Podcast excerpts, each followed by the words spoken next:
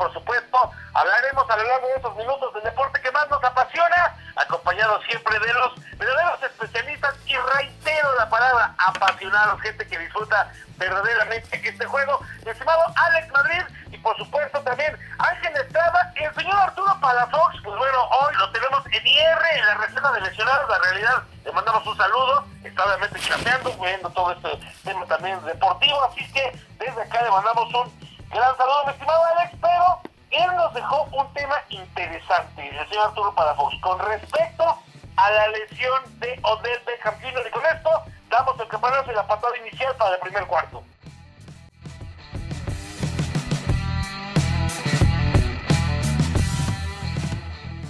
Oscar Ángel, amigos, muy buenas noches. Aquí otra vez presentes en Sport Bowl para hablar del fútbol americano profesional de los Estados Unidos. Sí, bien, como dices, Oscar, la temporada de Odell Beckham Jr. llegó a su fin, ya que sufrió un desgarre de ligamento cruzado anterior de la rodilla izquierda y pues después de someterse a una resonancia magnética se confirmó la gravedad de la lesión. Esto ocurrió desgraciadamente en la segunda jugada de los Browns en el duelo ante Cincinnati Bengals, en una intercepción que, en un pase que iba dirigido hacia él, de Baker Mayfield. Pero eh, aquí la responsabilidad fue del coreback eh, al mandar mal el, el, envío, iba abajo, iba difícil, no llevaba la suficiente fuerza y fue interceptado por Darius Phillips. En el esfuerzo por hacer la tacleada, Odell Beckham hace su ángulo de, de tacleo y se gira para, perseguir al back defensivo de Cincinnati en sentido contrario, pero choca con Phillips y el fullback de Cleveland también, Andy Janovich, quien también estaba tratando de hacer la tacleada. Ahí fue el que se le quedó la rodilla enterrada, sufre la grave lesión y bueno, esto eh, va a perjudicar el ataque de los cafés de Cleveland, eh, sobre todo por la vía aérea, ya que por la vía terrestre tiene una ofensiva consistente. Pero bueno, recordemos de que Odell Beckham Jr. ha tenido una historia ya de lesiones desde que en marzo de 2019 fue canjeado de los gigantes de Nueva York para los Cafés de Cleveland. Recordemos que sufrió una lesión de cadera y en la ingle durante el campamento de entrenamiento el año pasado y eso le impidió jugar la temporada cómodamente, siempre molesto con esa, con esa lesión.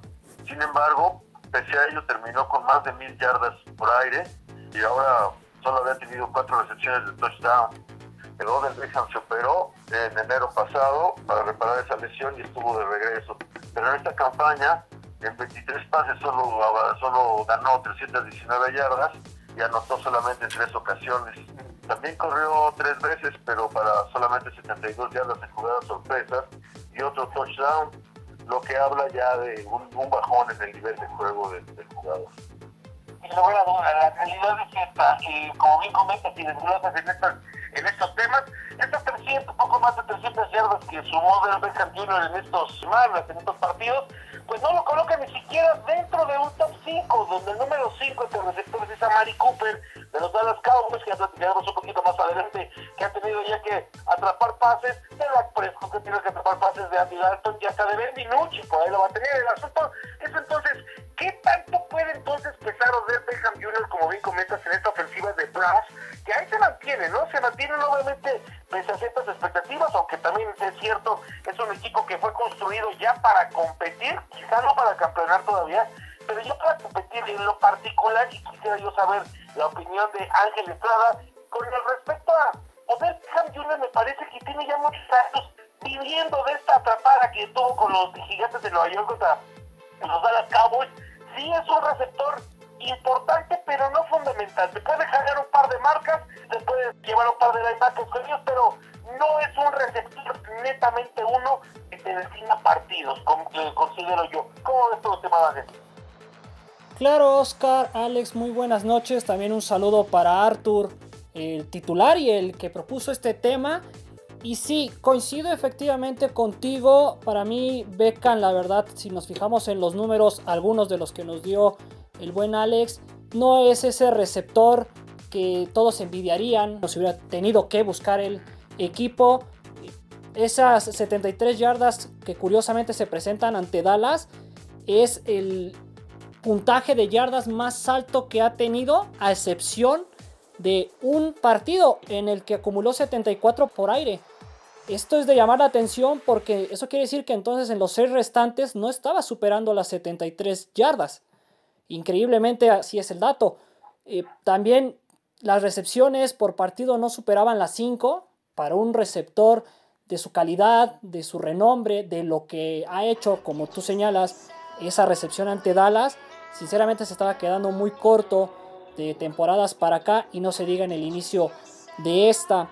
Y yo no creo que Cleveland realmente cambie mucho. Yo le veo mucho más a Cleveland en la defensiva.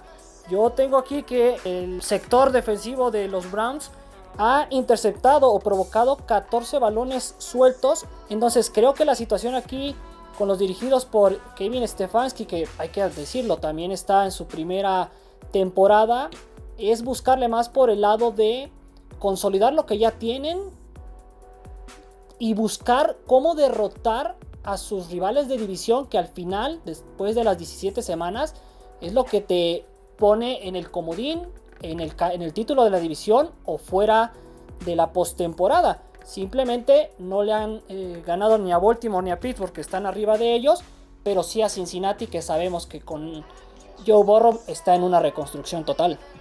Y así como comenta solamente la defensiva, tenemos que apuntar el trabajo de Miles Garrett, que pues regresa en esta temporada después de esa eh, terrible eh, y lamentable episodio del cascazo al mariscal de campo de los aceros de Pittsburgh.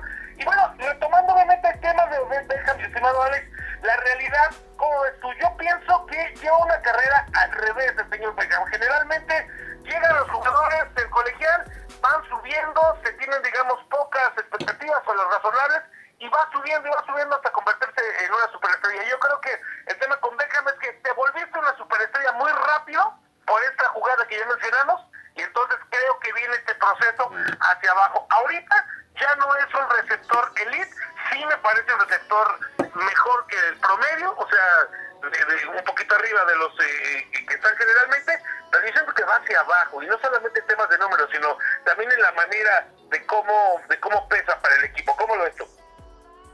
Sin duda, sin duda, Oscar, eh, Ángel, amigos, el, es un receptor de destellos, de, no de juegos regulares ni constantes.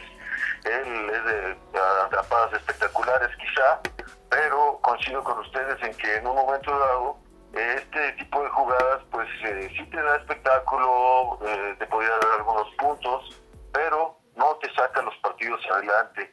Y bueno, pues también ya es un jugador veterano, que aquejado por las lesiones, pues se va mermando más sus capacidades y eh, es más difícil eh, mantenerse eh, en estos buenos niveles tanto tiempo. Así que yo creo que estamos viendo el ocaso de, un gran receptor y esperemos a ver cómo reacciona el resto de la, del ataque de, los Browns. Con eso me quedo con el ocaso de un gran receptor. Vamos al segundo cuarto, por supuesto, es Sport Bowl, donde solo cabe la NFL.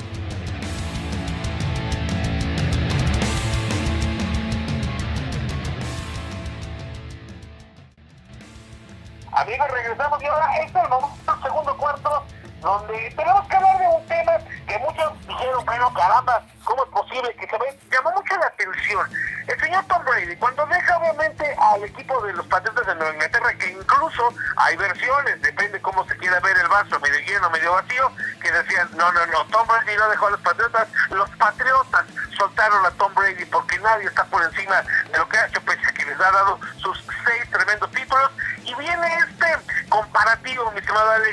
Ángel, con respecto de que quién iba a poder primero, el señor Bill Belichick o Tom Brady. ¿Quién fue primero, el huevo o la gallina? Parece que en este momento, pues el huevo es el que, el, que está ponderando, porque son dos situaciones diametralmente opuestas. Lo que está pasando con el equipo de los Bucaneros de Tampa Bay, que acaban de agregar además a su arsenal al señor Antonio Brown con todo y sus loqueras, pero bueno, parece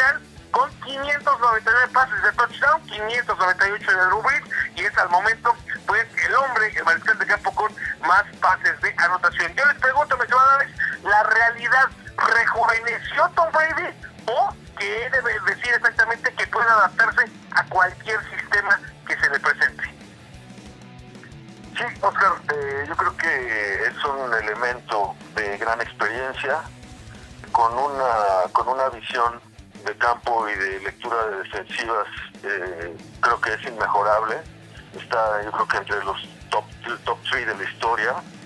Su precisión en la bolsa de protección es muy alta y teniendo armas como Don Gronkowski, que lo conoce desde los Patriotas de Nueva Inglaterra, con esa defensiva potente, eh, tiene grandes oportunidades para llevar a, a los bucaneros de Tampa Bay muy lejos en esta temporada.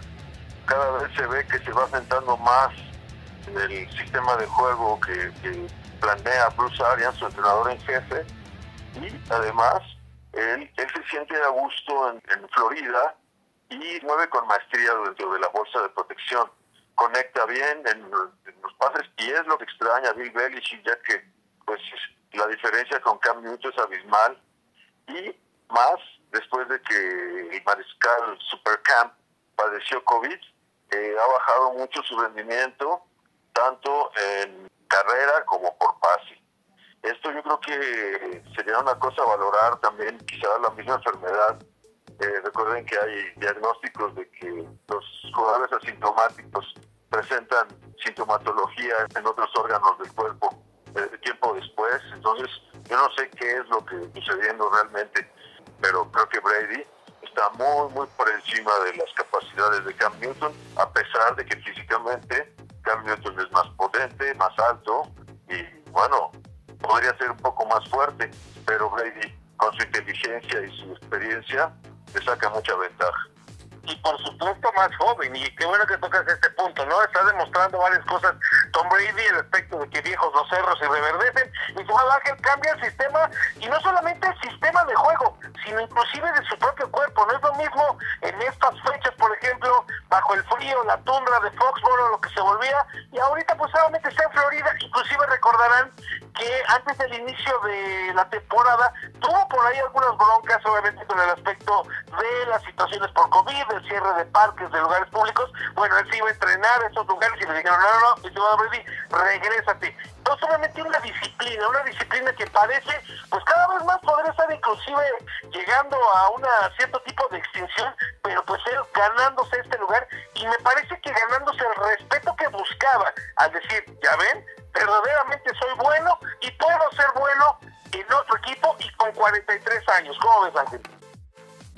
Sí, yo lo que veo, y me voy a atrever un poquito en mi comentario, más allá de los números que ya nos diste, que obviamente reflejan lo que está haciendo Tom Brady, es que el coreback hasta la temporada pasada de los Patriotas está teniendo una especie de renovación. Y algo que de alguna forma pedía gritos también era más retos.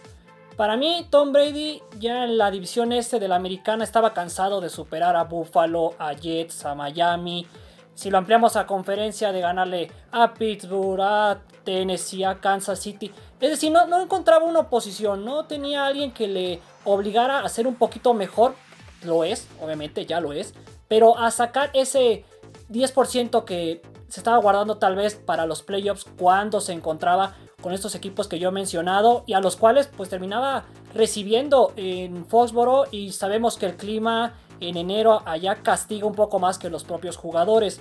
El hecho de haberse trasladado, como tú bien dices, a Florida, a la conferencia nacional, a la división sur de esta misma conferencia, le abrió creo un panorama a Tom Brady insisto, no he jugado americano yo profesionalmente, pero viéndolo desde este punto, desde mi sofá, si lo podemos decir así, creo que de entrada encontrarse con Drew Brees, tener que ganarle dos veces al año a los Santos de Nueva Orleans, si el calendario te favorecía o te coincidía, tener que ganarle a Aaron Rodgers como ya sucedió, a Russell Wilson, a Jared Goff de los Rams, a el mismo Dark Prescott si no se hubiera lesionado. Creo que necesitaba eso Tom Brady, encontrarse a otros a quienes superar, a otras defensivas, a otros coordinadores, a otras franquicias como tal.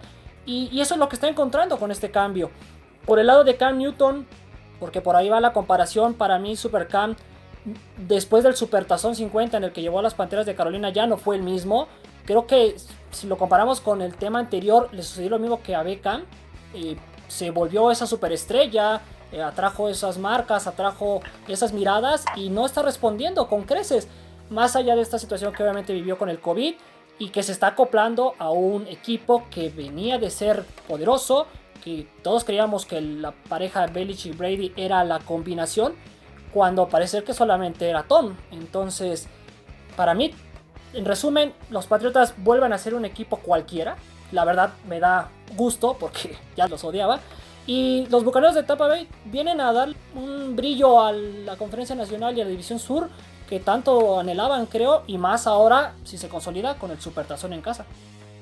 Y aquí la situación también con Carlton, eh, complementando lo que comentas, me parece que en esa jugada del Supertazón, te acordarás también, mi estimado Alex, esta jugada cuando le botan el balón y ven que se le acerca a Von Miller y dice, Nanay, no me quiero aventar, no me vaya a planchar. Me parece que eso demuestra mucho de lo que ha pasado con la carrera de Cam Newton. Para finalizar, yo creo que Brady él había prometido hace algunos meses, años, decir yo quiero jugar hasta los 45 años. Muchos dijimos, espérame, espérate, espérate, a ver cómo vas avanzando. Pero conforme va caminando Tampa Bay, y muy importante, que sigue sin ser un mariscal de campo golpeado, lo han protegido de manera espectacular, me parece que entonces sí podemos tener un Tom Brady todavía para algunos años, siempre y cuando, bueno, pueda cumplir los objetivos. Vamos a, ahora al tercer cuarto, este es Sport Ball.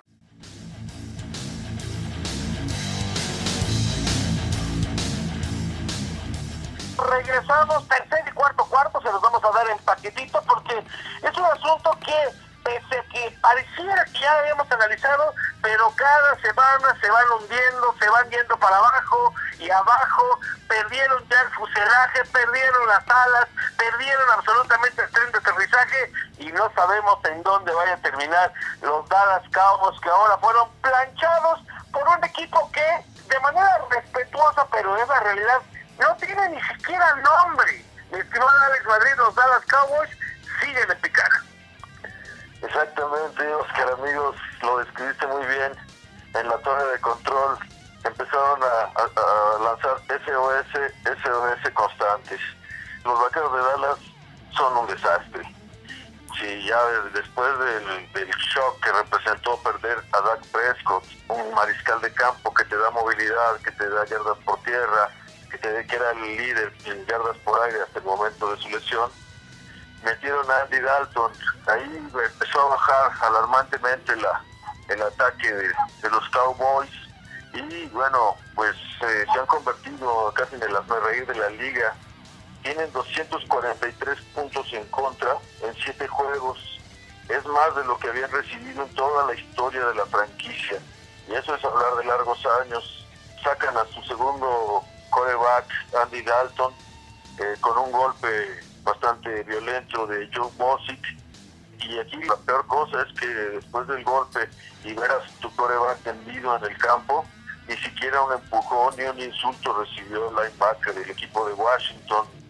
Esto habla de que el vestidor pues está totalmente roto, con bajas por todos lados. Eh, Mike McCarthy parece que no ha encontrado la fórmula para ni en ofensiva ni tampoco en defensiva ya que Mike Nolan, el coordinador defensivo de los Cowboys, bueno, parece que se debe su permanencia más a la relación que tiene con McCarthy de años. Recordemos que McCarthy durante años con los Green Bay Packers fue leal a Don Cappers, pero algo de eso en parte tuvo que ver con el hecho de que Cappers fuese el coordinador defensivo cuando Green Bay ganó el Super Bowl y Nolan contrató a McCarthy como su coordinador ofensivo con los San Francisco 49ers. Esta defensiva que comanda el señor Mike Nolan está en camino de ceder 555 puntos esta temporada si siguen con este paso. Los Cowboys además han cedido 200 o más yardas por tierra en tres de sus últimos cuatro juegos. Washington les corrió para 208 yardas, promedió 82 yardas terrestres por partido, que es el peor de la liga en las primeras seis semanas. Los Cowboys no han tenido una intercepción en 183 intentos de pase y han recuperado solamente dos balones sueltos esta temporada. Este cambio de esquema simplemente no ha funcionado. ¿eh? A veces eh, esa tarea es tan fácil de decir que de hacer debido a las limitaciones del tope salarial. Sin embargo, de alguna manera, si bien los vaqueros gastaron un buen dinero en reforzar el aparato ofensivo, a la defensiva la olvidaron un poco. Pero, por ejemplo, el tackle defensivo Don Tari Poe gana 8.5 millones de dólares, que incluyen 3.5 garantizados. Es un especialista en frenar el juego terrestre y no tuvo ni una tacleada el domingo pasado y lleva nueve en todas las primeras siete semanas con nueve tacleadas, es muy bajo porcentaje. El esquinero Darren Worley ha visto su tiempo de juego reducido drásticamente. Firmó un contrato de un año por 3 millones de dólares que incluía dos garantías. Pero esto pues ha afectado también con lesiones por todos lados. De los jugadores que voy a mencionar que han sido baja para esta temporada, tackles defensivos Gerald McCoy y Don Tari Poe cornerbacks Daryl Worley, Brandon Cass y JC Goodwin, linebacker Joe Thomas, el safety Clinton Dix, el receptor abierto Devin Smith, el pateador Kai Forbat. Es una fábrica de lesiones, además de Dak Prescott, obviamente. Y además, en la ala defensiva, Everson Griffin, que era, digamos, el, el pilar de lo que quedaba de la defensiva, fue canjeado de los Leones de Detroit por una selección colegial. Eh, bueno, con Benucci pues no tenemos ninguna posibilidad de ver a los Cowboys con un, con un récord ganador en esta liga en la NFL. Para los equipos ganadores tienen corebacks killer y en este, en este caso el equipo de Dallas carece de ellos. En la defensiva, en total, eh, es la 23 de la liga en cuestión salarial y en lo que se refiere al perímetro es la número 30 de toda la liga. Esto habla de que, bueno, se formó esta defensa a base de veteranos que estaban en agencia libre y ahora ese precio barato que pagó Jerry Jones, ahora le está costando muy caro porque son huecos por todos lados, en defensiva, en ofensiva, equipos especiales. Así que, pues, aunque firmen a Doug Prescott luego de que se recupere, será muy complicado para los Cowboys hacer un equipo fuerte y sea competitivo en los próximos años. Agregar también el terrible de lesiones que comentas, pues por supuesto dos pilares como lo son Tyron Smith, que inclusive su carrera está en peligro al tener que operarse del cuello, y por supuesto también la Air Collins. El asunto, además de Everson Griffin, también el propio Burley ya fue canjeado el día de hoy, ya fue liberado, así que es una serie completamente de errores, de malas decisiones, de arreglar algo que quizá no estaba tan roto. Tenías que llegar a ajustar una defensa que tenía gente como Jeff Heath, que sin ser un jugador completamente, digamos, eh, top, pero ya era un jugador que golpeaba, que cubría y que inclusive pues ya imponía cierto respeto entre las ofensivas rivales, que son de los primeros que te deshaces, también viene la ofensiva, te liberas de Jason Witten para tratar de mandar un mensaje, de decir, sí, aquí vamos a renovar todo y yo lo voy a hacer. Y la realidad es que a mí me llama muchísimo la atención, estimado Ángeles, ¿cómo era posible que un curita como lo era Dak Prescott, al momento de haberlo retirado, pues básicamente liberó toda la presión como si se tratara de una fuga de agua tremenda? Sí, eso parece. Y yo voy a iniciar mi comentario deseándole feliz Halloween o feliz Día de Muertos a los fans de los Vaqueros. La verdad es que llegan a estas fechas tétricas con un equipo de la misma calidad. No sé por dónde tratar de levantar a los fans y al equipo. Creíamos que después de lo que hizo contra Atlanta, de ese gran regreso en donde hasta los equipos especiales tuvieron mucho que ver, iba a ser una temporada tranquila. No es así. Está teniendo muchos problemas, como ustedes bien dicen, tanto McCarthy como Nolan, como Tom Zula, como Lingüista, como Al Harris, que forman parte del equipo de coaches defensivos. Yéndome rápidamente al tema de los números para añadir un poquito más. McCarthy, para quienes no lo recuerden, con Green Bay en 2006 inició con marca de 8-8. No quiero decir que los aficionados esperen, ¿verdad? Que termine así el equipo, pero ojalá, ¿no? Sea un 8-8 para diciembre. De ahí ligó buenas temporadas, tiene otras tres más con, con marca perdedora, pero creo que en defensa de McCarthy podemos decir que esto es como cuestión de tiempo. O sea, es un cambio. Ya no tienes al odiado coach, ya no tienes, como tú bien dices, a ciertos jugadores.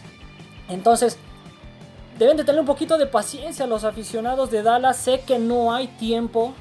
Van para 20 años sin, sin ser campeones. 25, perdón, sin ser campeones. Sí, 25. Ya, ya ni Cruz Azul, ¿verdad? Pero bueno, ese es un tema aparte. Y creo que va por ahí más el asunto de que tiene que cuajar esto, las ideas. Tal vez estos ocho partidos puedan servir para que el equipo mejore más adelante. No prometo que se metan como comodines, ¿verdad? Ni lo quiero, les soy sincero. Pero es que salen en una división donde todo puede pasar. Y si Filadelfia ahorita con un empate es tu líder de división, si Washington y los gigantes con una victoria te pueden alcanzar, que Dallas ligando por ahí dos victorias, tres, no se ponga nuevamente primero, la verdad es que lo veo muy posible. Lo que está también increíble, y yo eh, ahí diciendo un poco contigo, es que Mike McCarthy no tomó un equipo en reestructuración, no tomó a unos Browns de 0-16 o de 1-16, o no tomó a unos Jets de Nueva York sin ganados, o de una campaña desastrosa. Agarró un equipo con muchas fallas, pero con un récord de 8-8, que hace un año, hace dos años con un récord de 13 ganados, 3 perdidos, y que en los últimos años se ha quedado en el último juego, pues obviamente eh, tratando de ingresar a los playoffs. O sea, era un equipo que necesitaba un ajuste, no que llegaras completamente a desarmar, a patear todo el PC, lo que ya estaba medianamente construido.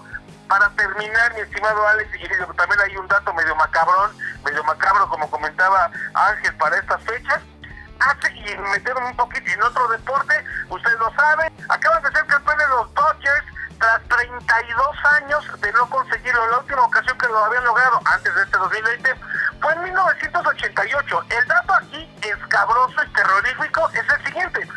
Esta serie mundial de 1988, cuando consigue el título los Dodgers ante el equipo de los Atléticos de Oakland, fue el 20 de octubre de 1988 y en ese momento los vaqueros de Dallas tenían un registro de dos ganados y cinco perdidos. Eso a me da miedo, mi estimada. Sí, sí, e incluso en esas coincidencias del, deporte, también hace 32 años los Lakers de Los Ángeles también se coronaron eh, al mismo tiempo que los, que los Dodgers, así como un dato adicional. Aquí yo pienso que lo interesante sería ver ya para la campaña de 2021, yo la verdad, esta campaña la daría por perdida, ya que en el remoto caso de poder llegar a la postemporada, esta triste división este de la Conferencia Nacional, pues llegarían casi casi sin ninguna posibilidad de avanzar, como les ocurrió con Tony Romo las veces que llegaron a los playoffs. Yo creo que lo interesante sería ver si esta temporada tuvieron 28.3 millones de dólares de espacio en el tope salarial, para el 2021 tendrán 30.5 millones de dólares. ¿En qué lo van a invertir? Eso sería lo más importante y dirigir la inversión inteligentemente porque vemos que Jerry Jones y su hijo pues, como que no le dan al clavo en la, elección de jugadores. Y obviamente ese es un tema interesante. Yo creo que en el aspecto de Trevor Lawrence no lo van a alcanzar y no netamente porque no tengan la capacidad terrible de terminar como los peores, pero yo creo que Jets Gigantes están haciendo todavía más para poder tener a este mariscal de campo de Clemson en el próximo draft. Amigos, esto fue Sport Bowl, donde solo cabe la NFL. Y te va a dar Madrid, muchas gracias. Nos despedimos y esperando que disfruten un buen fin de semana de NFL. Ángel Estrada. Sí, Oscar. Y para añadir un dato más macabro, creo que el que nos has compartido, Mike McCarthy nació en Pittsburgh, ciudad del equipo que hoy es invicto y que es archirrival de los vaqueros y que se encontrarán dentro de ocho días. Pues, eh, iba a explotar las bocas, se le iban a caer los dientes al señor Estrada, si no decía, a nombre de la Fox, a quien le mandamos solamente un gran saludo y estará en el próximo programa. Yo soy Oscar Montalvente, muchísimas